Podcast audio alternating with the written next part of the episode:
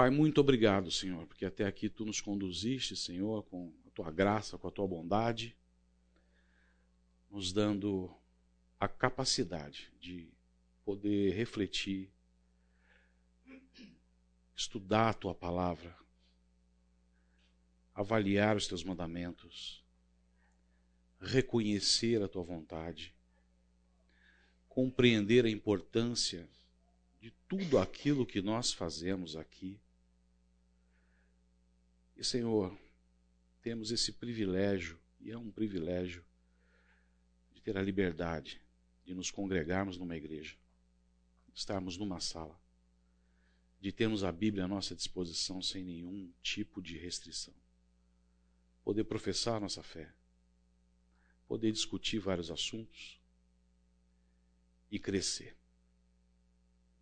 Te agradeço demais, Senhor, o privilégio de ter caminhado aqui durante esses, todos esses, esses dias, na presença aqui dos irmãos, que nós possamos hoje, Senhor, ter um, fechamento é, adequado para a nossa compreensão. Fica conosco no dia de hoje, fica conosco nessa semana que vai se iniciar, com todos os todos os desafios que nós temos, cada um sabe o seu aqui, Senhor, então que tu possas estar cobrindo com a tua graça, com o teu cuidado e a gente consiga seguir de forma adequada. Te agradeço por tudo em nome do teu filho amado Jesus. Amém. Gente, hoje é a última aula. E eu queria fazer um fechamento onde a gente pudesse chegar numa, na conclusão. Nós fizemos várias discussões, abordamos vários temas, como é que é a visão tradicional, o que não é. Ah, toda a parte da argumentação e defesa. E a gente também, nós fizemos uma... É, concordamos e discordamos com alguns pontos que eram apresentados, né? mas eu acho o mais importante aqui é entender qual que é o, o, o ponto central. Nós estamos falando da vontade do Senhor. De novo, ser repetitivo, não tem como não ser. Sabemos que há uma vontade soberana, sabemos que há uma vontade moral.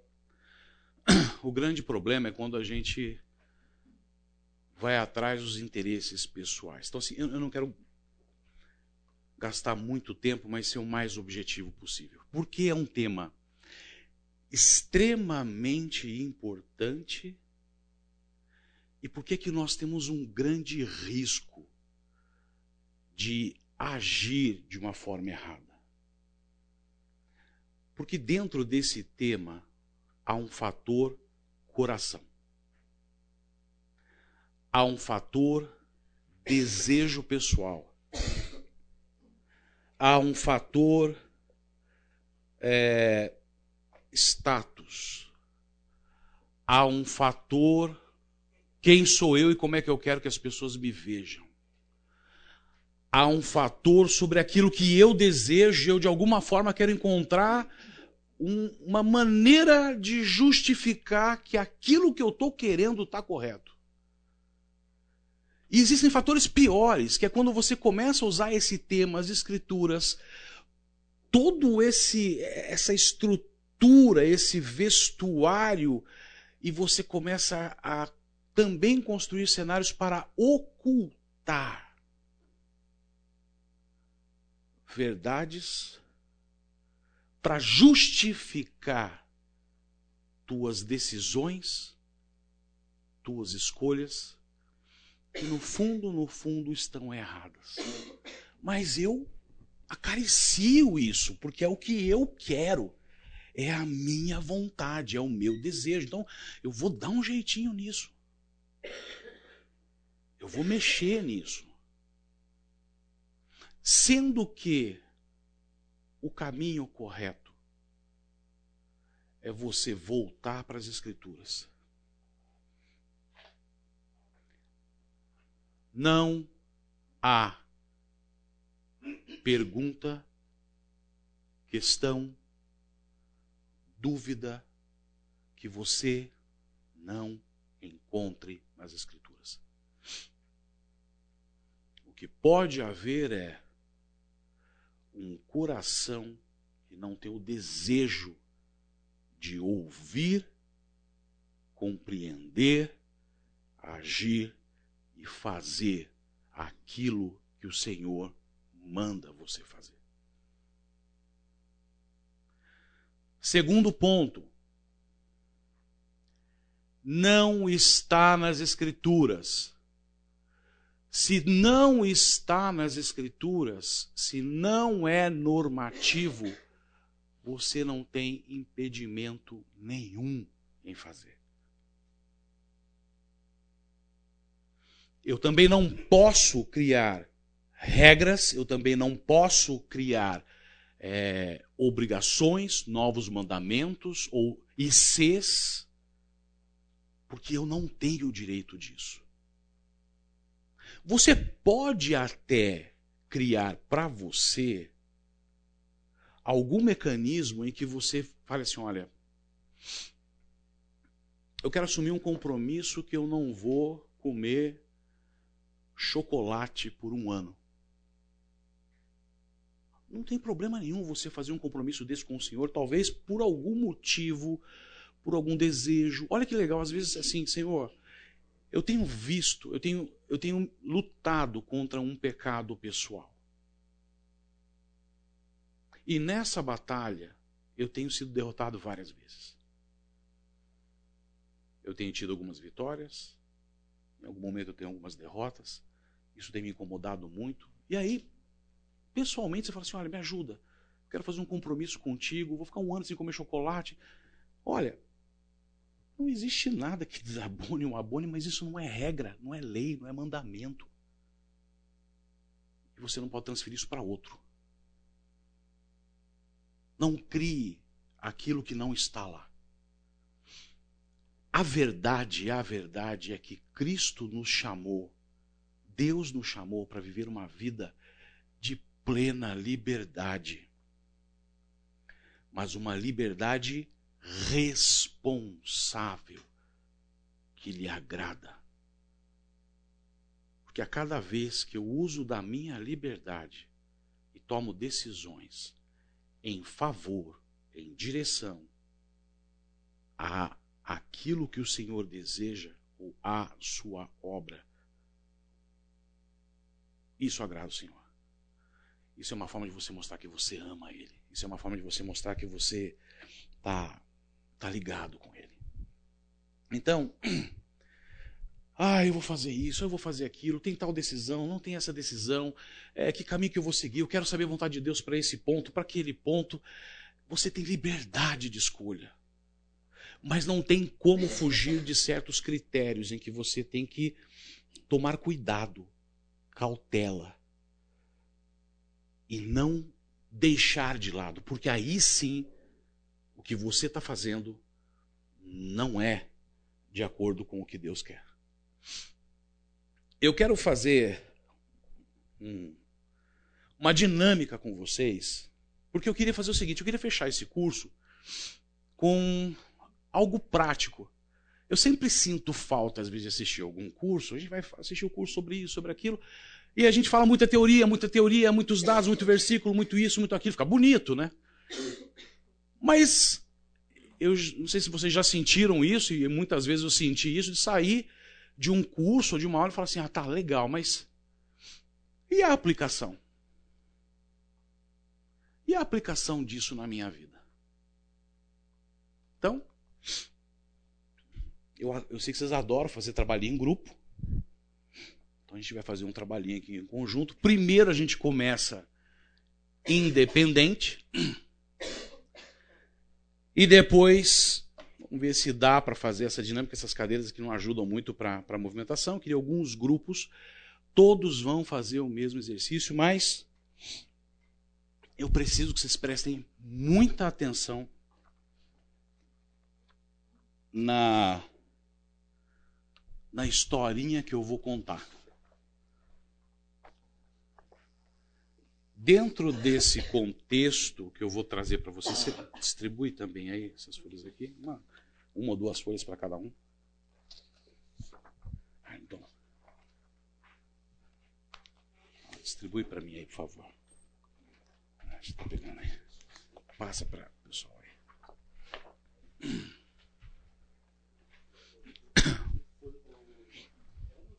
Não, fica aí com. Só, só distribui, todo mundo tem que ter uma folha.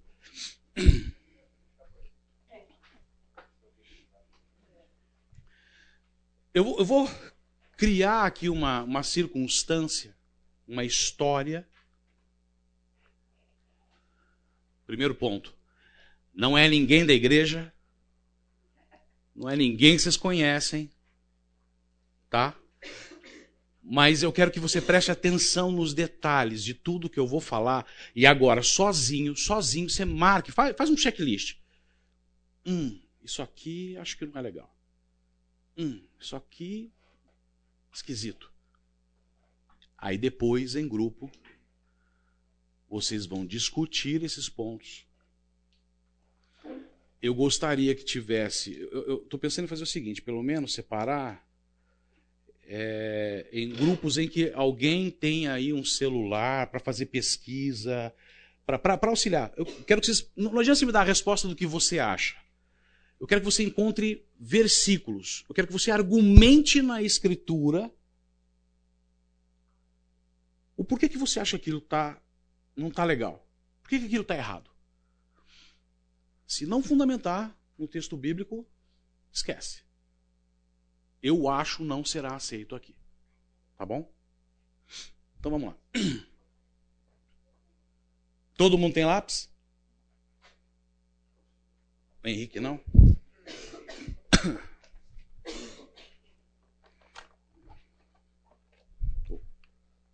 Você também não tem?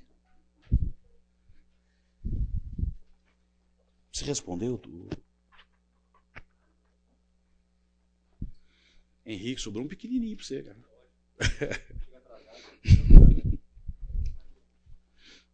Posso começar? Olha só, presta bem atenção. Uma família cristã tradicional.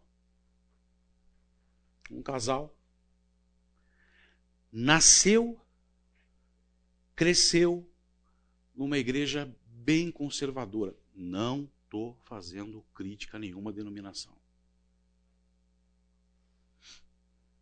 Estou usando aqui como exemplo a Assembleia de Deus.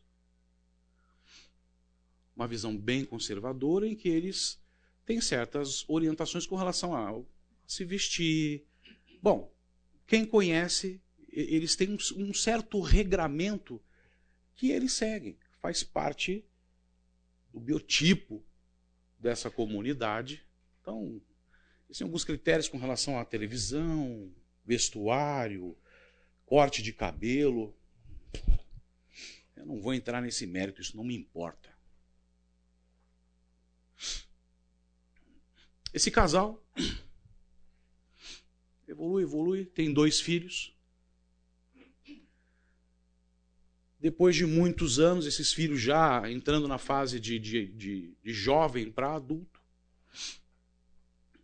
esse casal funda uma igreja. Uma nova denominação. Vamos imaginar que de repente, ao longo da história deles dentro dessa comunidade, alguns pontos divergiam. Os dois se tornaram pastores. Você está entendendo o que eu estou falando? Ele era pastor e ela era pastora. E chegou um certo momento. Vamos fundar a nossa igreja. E fundaram uma igreja com um outro nome. Não é assembleia, não é metodista, não é presbiteriana. É a igreja da chama divina da graça profunda do coração santuário, do santuário. Fundaram uma igreja. Junto desse processo, alguns foram juntos, seguiram, eles administram essa igreja. Muito bem. Criaram os filhos dentro dessa estrutura. Um dos filhos, o filho mais velho, tiveram dois filhos homens. Até para adiantar a história, o filho mais novo se casou, casou muito bem, vive bem com a esposa, está trabalhando fora do país, é muito rigoroso com alguns preceitos, ele segue aquilo, e olha, tudo indica que leva um casamento saudável. E Deus tem abençoado a vida deles. Não é a questão de abençoar só financeiramente, mas no caminhar. Eles têm tido sucesso, apesar das dificuldades. Mas o filho mais velho, aos 26 anos, ele casa. Encontra uma, uma moça dentro da igreja, casa-se com ela e vivem juntos por um tempo. E ele tem uma filha desse primeiro casamento. Esse filho mais velho tem alguns traços de caráter. Não sei o, o que foi a criação dele, mas é um cara que se acha um ponto fora da curva.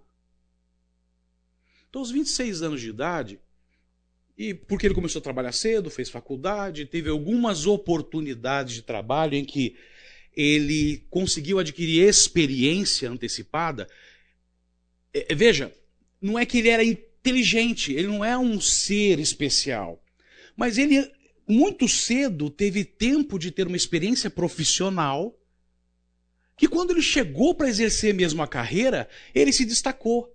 De novo, não porque ele é um gênio, mas que quando ele entrou para realmente exercer o, o âmbito profissional, o seu trabalho, ele já tinha um conhecimento que os outros não tinham. Então ele já sai em vantagem nisso.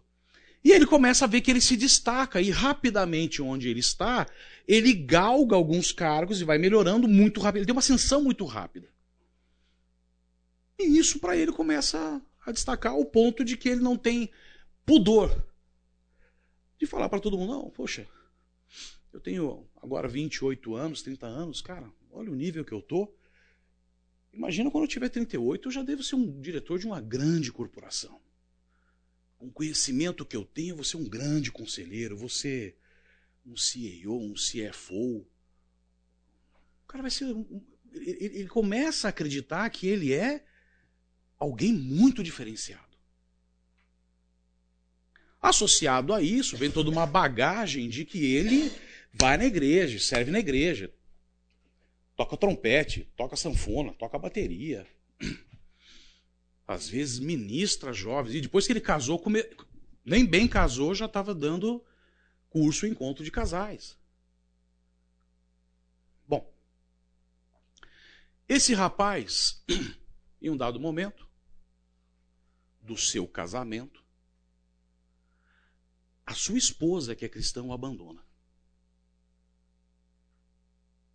A sua esposa chega para ele e fala assim: num domingo, antes de ir para a igreja, ele levanta, quando chega na sala, estão as malas da esposa prontas, as malas da filha, e ela fala: estou indo embora.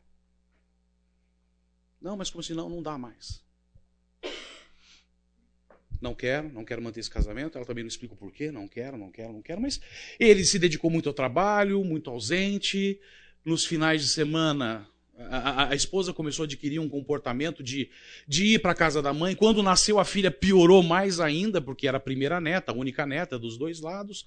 E vai para a casa da mãe, vai para a casa da mãe. Aí chega no final de semana, ele quer ser atleta, ele quer correr, ele quer fazer isso, ele quer fazer mais o quê? Porque é importante no ambiente de trabalho ele aparecer nas redes sociais como, além de um cara que se destaca profissionalmente, é um cara que também faz atividade física, corre, tem uma boa alimentação, é um cara que participa de alguns eventos. Bom, ele tem uma vida muito cheia. não sobra tempo para a esposa. E a esposa, por outro lado, também quer estar com a mãe. Quer de novo voltar a viver o que ela vivia antes de casar. Esposa abandona, separa, volta para casa dos pais dela com essa filha. Ele tentou, ele tentou reverter, é, propôs até de alugar uma casa perto da casa dos pais, com piscina, com isso, com aquilo. Não teve jeito. Bom, isso tem um impacto naquela comunidade. Agora a coisa começa. Vocês estão me acompanhando até aqui? Por quê? Ele é filho de pastores. Como é que fica isso na comunidade? Poxa, é filho de pastor, separou. Na realidade, ela abandonou ele. O que, que aconteceu? O que, que não aconteceu? Ninguém fala nada e vai, vai, vai, e a coisa fica desse jeito. E existe um monte de paradigmas. Então, esse rapaz começa a sofrer porque não é só a questão da vida dele, da separação, mas é a questão também de. Agora eu deixei de ser aquela vitrine, né, o exemplo, e eu começo a trazer aqui um traço que as pessoas estão me questionando. Sim, ele entra numa zona que não é mais uma zona de conforto, ele entra numa situação complicada. Mas, orgulhoso, determinado e entendendo que a culpa não foi dele, de forma alguma. Porque ele fez tudo o que deveria ter sido feito. Foi ela que o abandonou. Ele busca um outro relacionamento. E agora ele começa a ter alguns critérios. A outra era morena. Eu quero agora uma loira. Por que, eu quero uma loira? Porque o meu chefe tem uma esposa que é loira, chama atenção, e a outra esposa dele não chamava tanta atenção. E agora ele quer uma esposa que chama atenção. E aí ele vai, e a mãe, que é pastora, com esse desconforto todo, também dá o jeitinho de, puxa, vamos acelerar isso. Era de uma outra igreja, traz ela para dentro dessa igreja, acolhe na comunidade, mas essa moça já tem uma filha. Essa moça tem uma filha dos seus 12, 13 anos. E recebe, acolhe, vai, não dá tempo de conhecer. E ele, olha, Deus falou para mim que é ela, e Deus falou para mim que é ela. E aí, nos momentos que ele traz a filha dele para o convívio com a moça, a moça trata bem. E aquela coisa, e não, com certeza é essa aqui que o Senhor escolheu para mim, porque veja, é a mulher que eu preciso, ela é bonita, ela é isso, ela é. Ele trouxe um monte de critérios. Em seis meses ele se casa. Como ele tem dinheiro, fez uma baita de uma festa, trouxe seus mais próximos para o casamento. Convidou aqueles da igreja que em algum momento fizeram certas críticas no momento da separação dele. Então, tipo, ah, vou mostrar para eles que me reergui, o Senhor me deu uma nova chance. E chama o chefe dele, que tem uma esposa loira, para ver. A minha esposa agora é loira. Casou.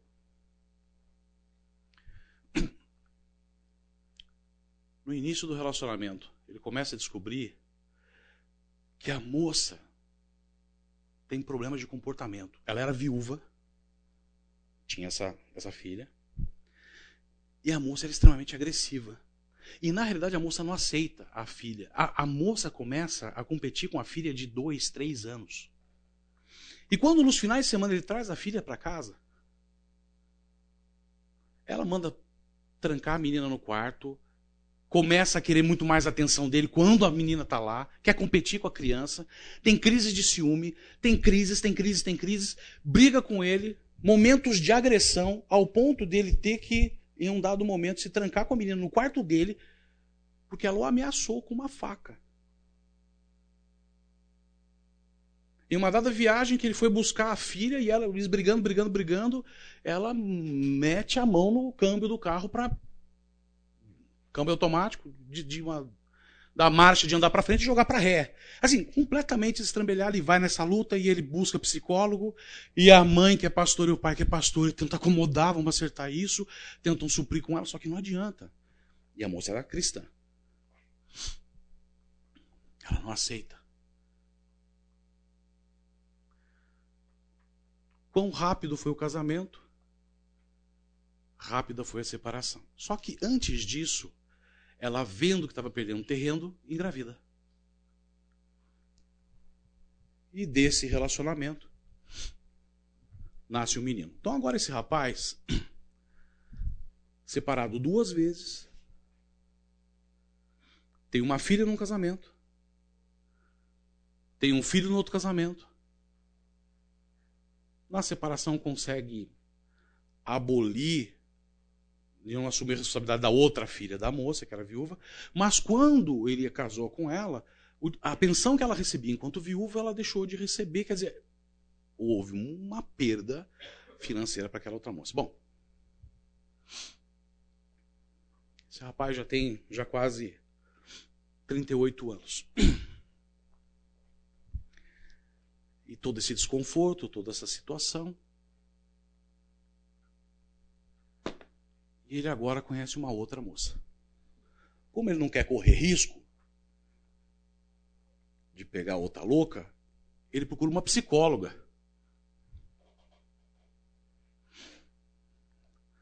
Não cristã. Essa psicóloga também tem uma filha. Essa filha tem 12 anos. O número de 12 anos, eu estou repetindo 12 anos para todo mundo, né? Mas é o que eu tenho aqui de agora. Essa filha não mora com a moça, mora com os pais, com os avós, em um outro estado. E eles vão se relacionando, vão se conhecendo. A mãe, que é pastora, para acelerar isso, porque, poxa, é meu único, o outro está bem casado, o outro é uma vitrine, o outro está bem.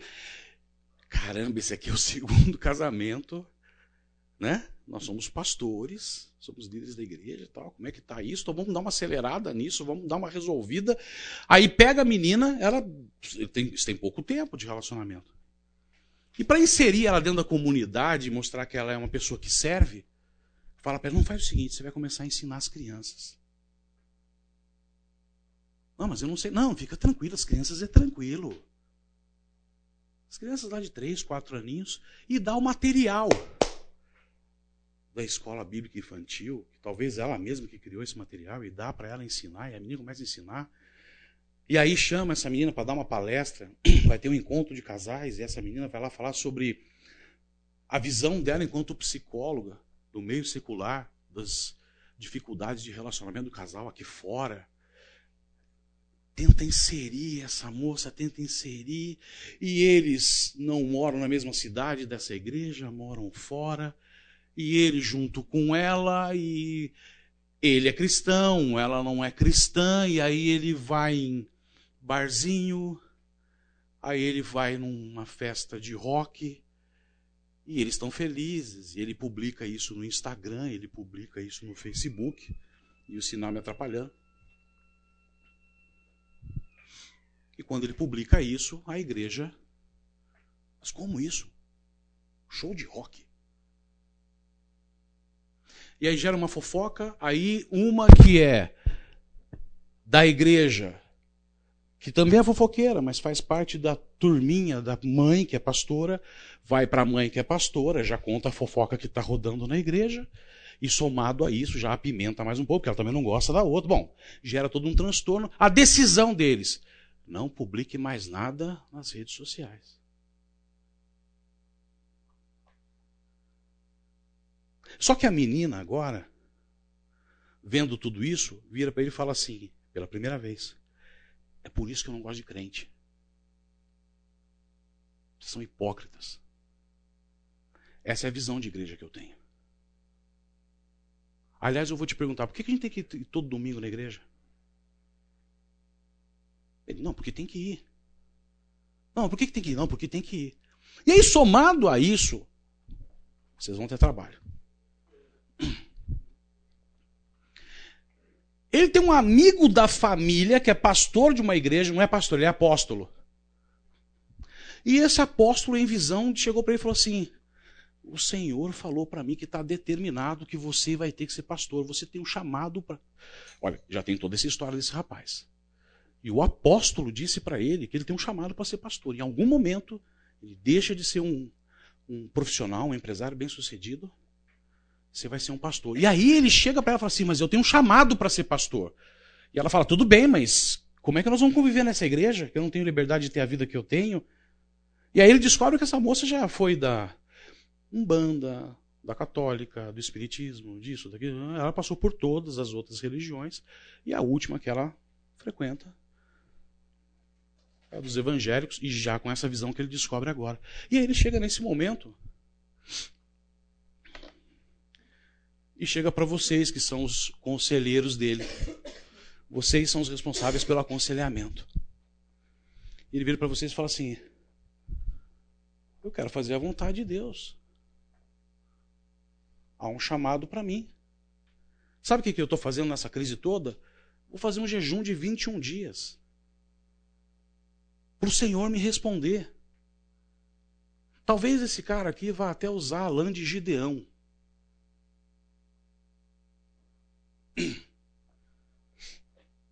Vai até o pai dele, que é pastor, que até aqui não se posicionou em nada. E a resposta do pai: vamos orar, para que o Espírito nos responda.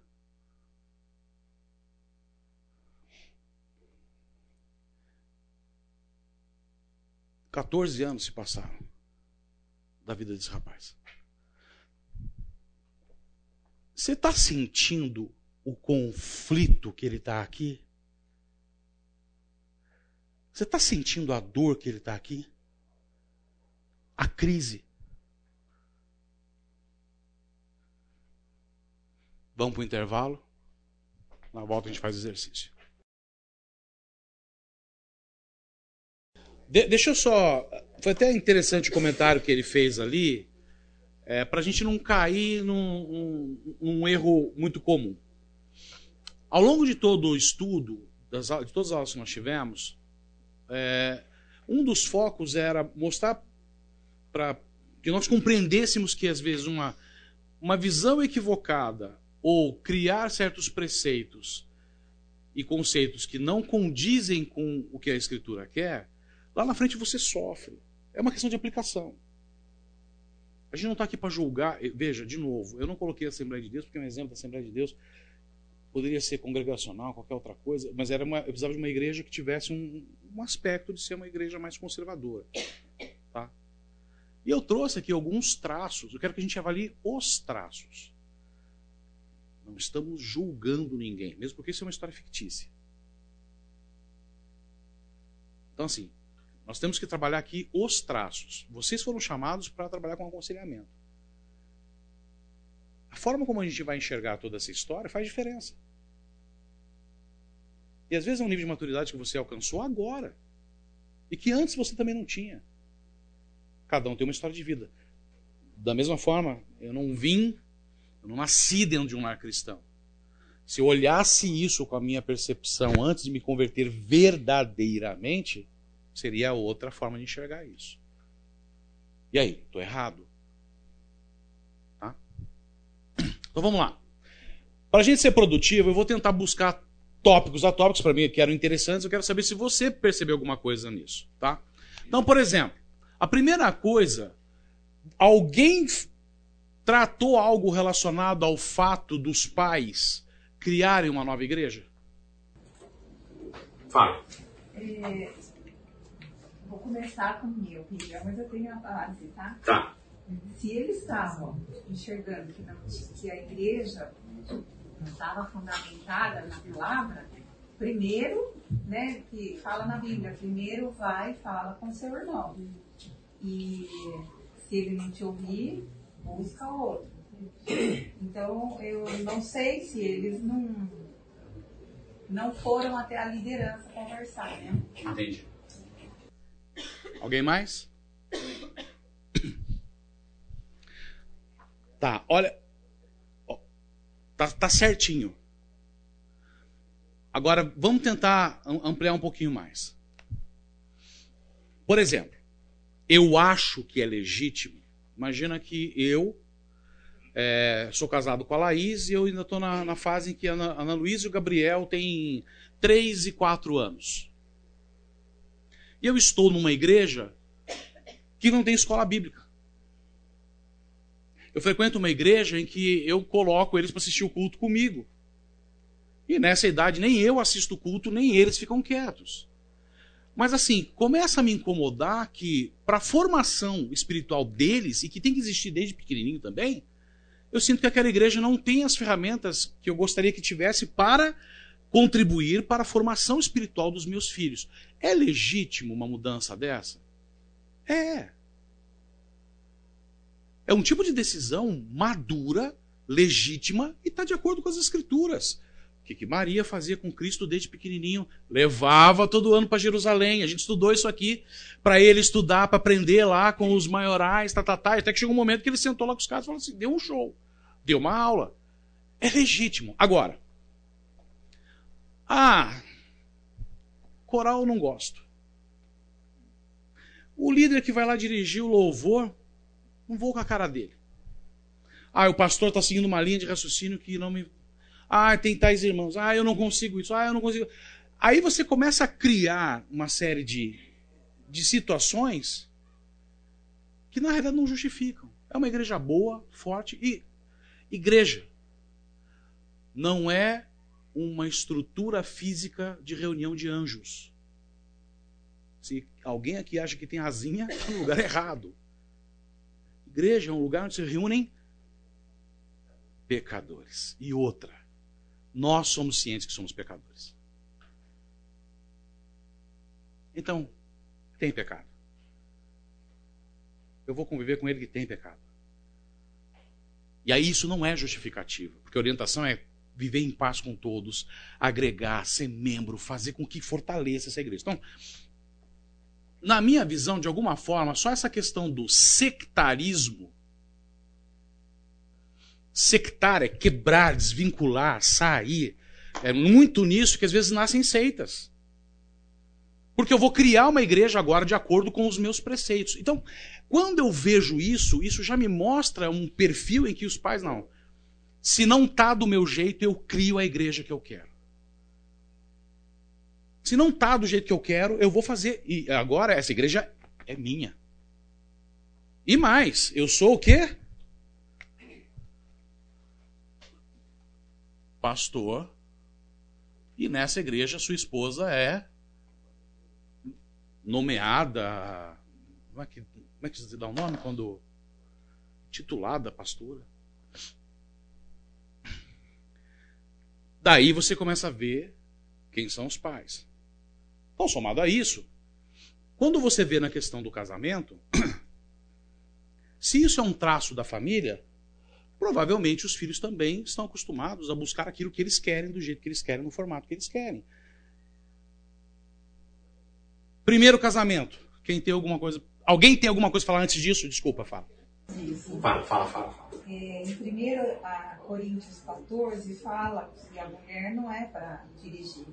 Né? Olha, tem um material que fala sobre isso.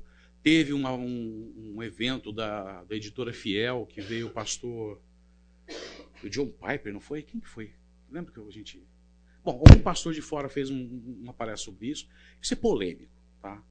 Por exemplo, ontem estava tendo planejamento da escola bíblica e, e um dos pontos era: precisamos encontrar mulheres que ensinem. E na nossa igreja, pode ensinar, desde que ela não ensine doutrina existem certos cursos que mulheres que dão e administram só para mulheres. Existem cursos que algumas mulheres já ministraram. A gente teve um curso há um tempo atrás aí de, de só homens. E uma das aulas foi a Maria do Villing que foi ministrar. Mas ela chegou lá na frente, antes de começar a falar, falou assim: Olha, estou aqui debaixo da autoridade do meu marido, da aprovação dele e da supervisão dos meus pastores para poder falar para vocês. Porque ela não pode assumir o papel de ser a cabeça. O homem que é o cabeça. Não é só porque a Bíblia diz, mas é uma responsabilidade que o Senhor está colocando para você, para você ser responsável mesmo. Cara, vista as calças, faça o teu papel. Ah, mas eu trabalho demais, não tenho tempo. Se vira. Mas sim. Temos aqui esse. É que isso dá pano pra manga pra gente discutir, né? Mas a Bíblia diz que não pode. Não pode. Não, não pode. Não pode. Né? Conforme aqui, ó. É lei. Lembra o que eu falei? É. Aqui é normativo. Não pode. Sobre o primeiro casamento, quem tem alguma consideração a fazer? Não era jogo desigual porque a esposa era cristã. Não, não, não. Vamos, primeiro casamento. Ele não soube, ele não soube dividir as responsabilidades.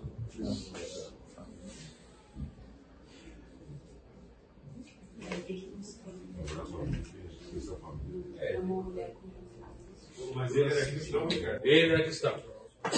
Ele é cristão. Fervoroso. Ele não soube dividir as responsabilidades.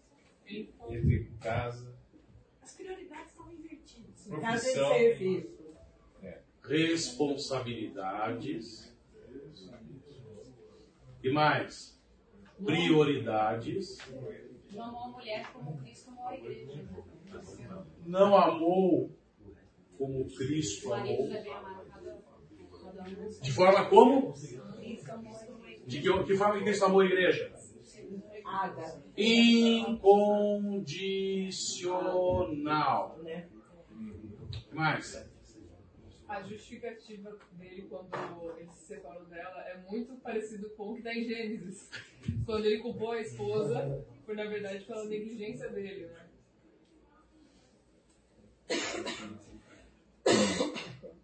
A mulher que tu me deste. Fala, filho. Ele é cristão. Ah. Na minha história eu conheço ele bem. Hoje, quando eu criei isso, eu conheci ele bem. Na minha mente ele é cristão. A esposa também entrou nesse joguinho, ah, não tá como eu quero, embora. Tudo bem. Tudo bem. A esposa também não não foi auxiliadora. E aí ela foi pro mais fácil. O que é o mais fácil? Cuidar de filho, limpar a casa, arrumar as coisas, olha a responsabilidade que eu tenho. Vou na casa da minha mãe, espaparico com a minha filha, fazem tudo por mim. Ele tentou. Na minha história ele tentou. Bastante no final. No final. Vamos lá. Resumo. Fala. No caso aí, é, no caso dele, na história, eu acho que ele tinha uma soberba muito grande. Ele se achava um ser Deus. Ele, se afastou, ele se achava o tal, né? Eu quis chamar, é. A- Aqui, aqui em Provérbios 3 fala assim: Não seja sábio aos seus próprios olhos. Temo o Senhor e evite o mal. Isso dará a você saúde ao corpo e, vigor ao corpo. Então, ponto. Olha só. Alguém mais quer contribuir aqui? Ah, tem uma passagem também, é no seu Sermão do Monte, que, fala que não, se, não escolha o lugar de honra, mas espere que ouçam. Falou para os discípulos. Quando a mãe chegou e falou assim: Viu, dá para você colocar um do teu lado direito, do lado esquerdo? Ele filho, meu filho. Eu não vim para ser servido, eu vim para servir. Se alguém quiser me seguir, é isso. E essa é uma função do marido. Se é para a gente ser igual a Cristo, não é para eu querer ser servido pela minha esposa, é para eu servir ela. É nisso que entra a condição incondicional. Amar independente. E tá lá. Cuidar dela como meu próprio corpo, alimentar como meu próprio corpo. A responsabilidade da, da integridade da saúde dela é minha. É óbvio, gente, que eu não sou tão criativo, dá para trazer todos os traços aqui. Mas o que eu quis trazer é que, já neste primeiro momento, ao invés de seguir para um segundo casamento, não. Se os pais são pastores, se tinha uma igreja firme, não, não, não, não. Vamos primeiro tentar resolver isso. Em Malaquias tem que Deus odeia o divórcio. Né? Oh, Deus odeia o divórcio. Chama a esposa. Chama você. O que foi que aconteceu de verdade? Porque se foram pecados, não tem que aqui o culpado é ele, só ele. Casal, é para ser uma só carne. tinham pecados que tinham que ser tratados aqui. O cara era orgulhoso, soberbo, administrava mal o tempo, o que interessava era a vida dele, talvez fazia dela uma uma escrava, mas uma pessoa que cuida das coisas, ou é, ela lhe servia quando ele achava que precisava, ou para alguns eventos. Era, eu tenho uma esposa também, tá? Eu sou casado, também tenho uma esposa. Ela, por outro lado, talvez não estava com a concepção correta com relação do que é o casamento. Deixar a família, cortar esse vínculo. Não é cortar. Eles, eles, agora não é mais família, agora são agregados. Mas ela botar uma linha e falar assim: não, não, agora eu vou construir o meu lar, o meu casamento. Isso tinha que ser tratado. Mas por que, que isso não foi tratado? Porque aqui atrás, os pais sentiram vergonha. Meu filho foi largado, o meu filho foi deixado. Não, ele é muito bom. Então deixa eu provar, na minha história. Deixa eu provar para os outros que na realidade é ela que está errada. Deixa eu reforçar essa história. Então eu manipulo, ajusto as coisas para mostrar o seguinte: você está vendo? Ele casou de novo, ela não. Você está vendo? Foi ela que abandonou. Ó, meu filho, um homem bom. Rapidamente ele encontrou outro casamento. E tão rápido que no segundo casamento ele não teve tempo de fazer uma escolha correta, seguindo os preceitos que deveriam ser necessários. Ah, ela é cristã. Era cristã de verdade? Ah, ela segue a palavra. Fala. Ah, eu estou falando. É para vocês falarem, desculpa. Não é o que eu adultério. Não houve.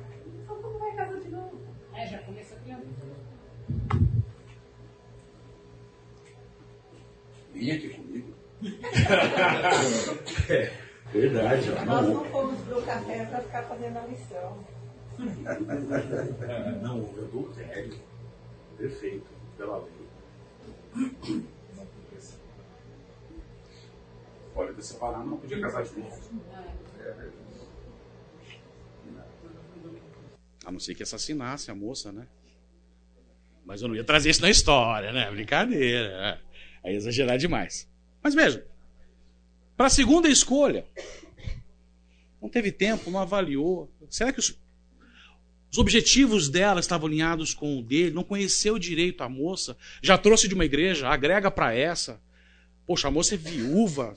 Vai saber por que, que o marido morreu, sabendo a história que ele descobriu depois. Na verdade, na 1 Timóteo 1,5 fala que, na Tô verdade, parecendo da Atena aqui agora, né? quando isso aconteceu, ele não poderia ser mais pastor, porque diz que tem que. Ah, era esse, esse era um dos finais. Né, fantástico. Mas olha só.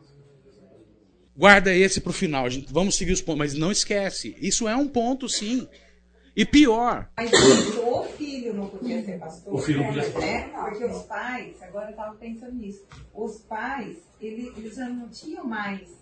é, ele era casado, então ele não tinha mais o poder nesse filho, né? Porque se ele fosse, se ele tivesse dentro da casa dos pais, os pais tinham que deixar também a liderança, né? Mas veja, pior é um pastor, um apóstolo, um pastor amigo virar para ele, sabendo toda essa história. Já está aqui no final e fala assim: "O- os- e fica bonito, né? O Senhor disse para mim que você tem um chamado para ser pastor. Caramba! Com todo esse histórico. O que, que Tito fala sobre como é que tem que ser o sacerdote? Homem de uma mulher? Só. Só aí já. Irrepreensível. Que saiba administrar bem o seu lar. É Timóteo posso governar a família. Governar a família. Timóteo. Então, gente, isso daqui, notoriamente, já demonstra que ele não teve capacidade de governar de uma forma adequada. Porque até mesmo, se faltava instrução para a esposa e maturidade, era ele o responsável por fazer isso. Fala assim, querida, tá errado isso. Esse é teu papel, esse é meu papel.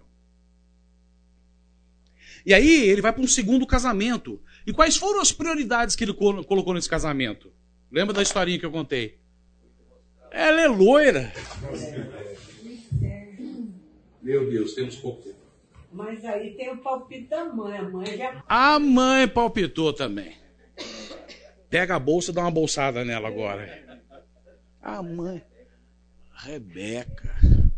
A mãe palpitou. E aí agora ele falou assim: será que ela é firme na palavra? Será que ela vai seguir os meus caminhos se eu quiser servir, não mais como um pastor, mas como alguém de liderança na igreja? Será que isso, que aquilo? Não, não, não. Ela é loira. Vou levar na empresa agora mostrar para meu chefe. A minha esposa é loira também. Bonita.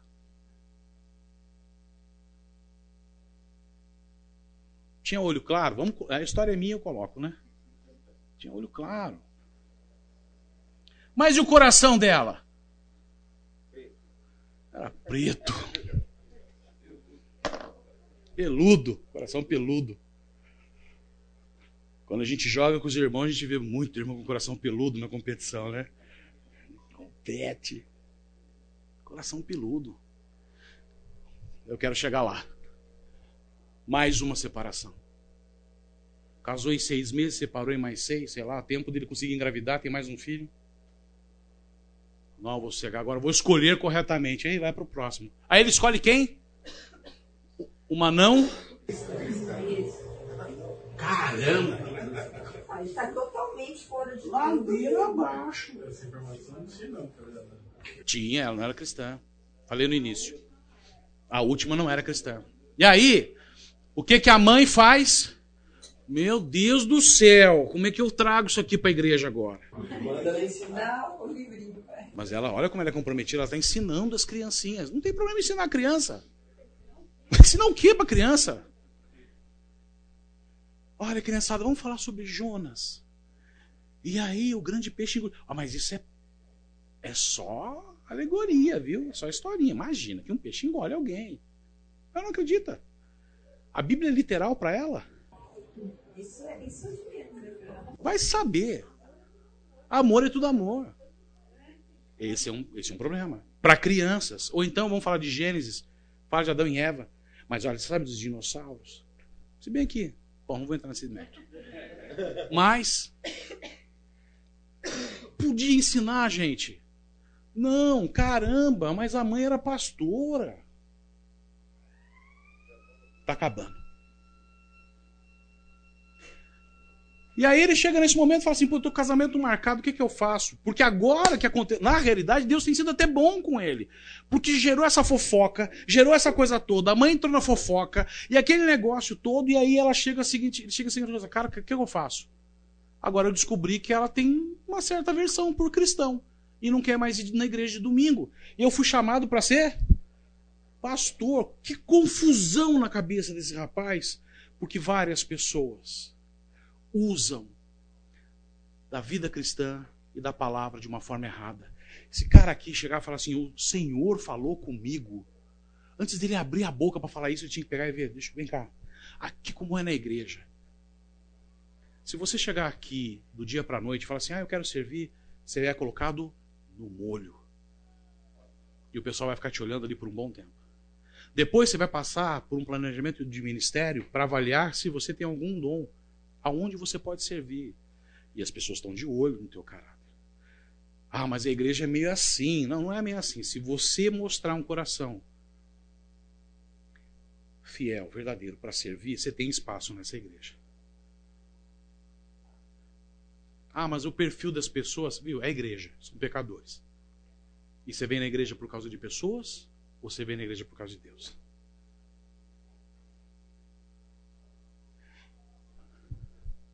Que orientação você daria para ele aqui? Vamos lá. O sinal está apontando.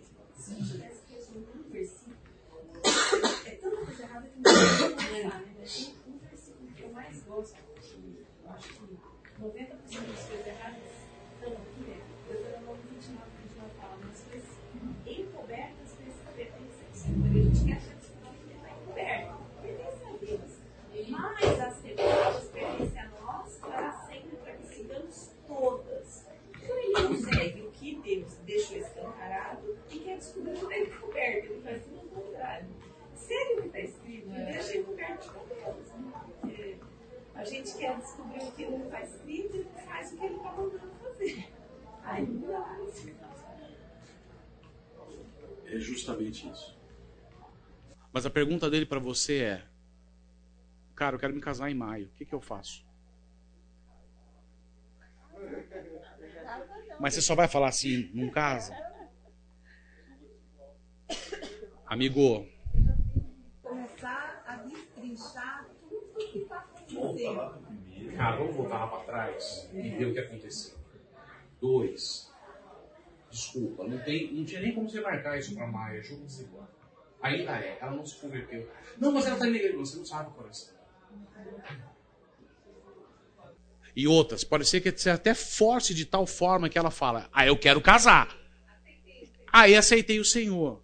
E aí depois lá na frente ele descobre que era mentira. Cara, não casa. Se ama ela, dá um tempo para ela. Manda ela ler João. Coloca ela para escutar pregações de igrejas firmes. Dá um banho nela de, de Billy Graham. Sem você falar nada, sem você se intrometer. Tira teus pais da jogada. Afasta tua mãe dessa decisão.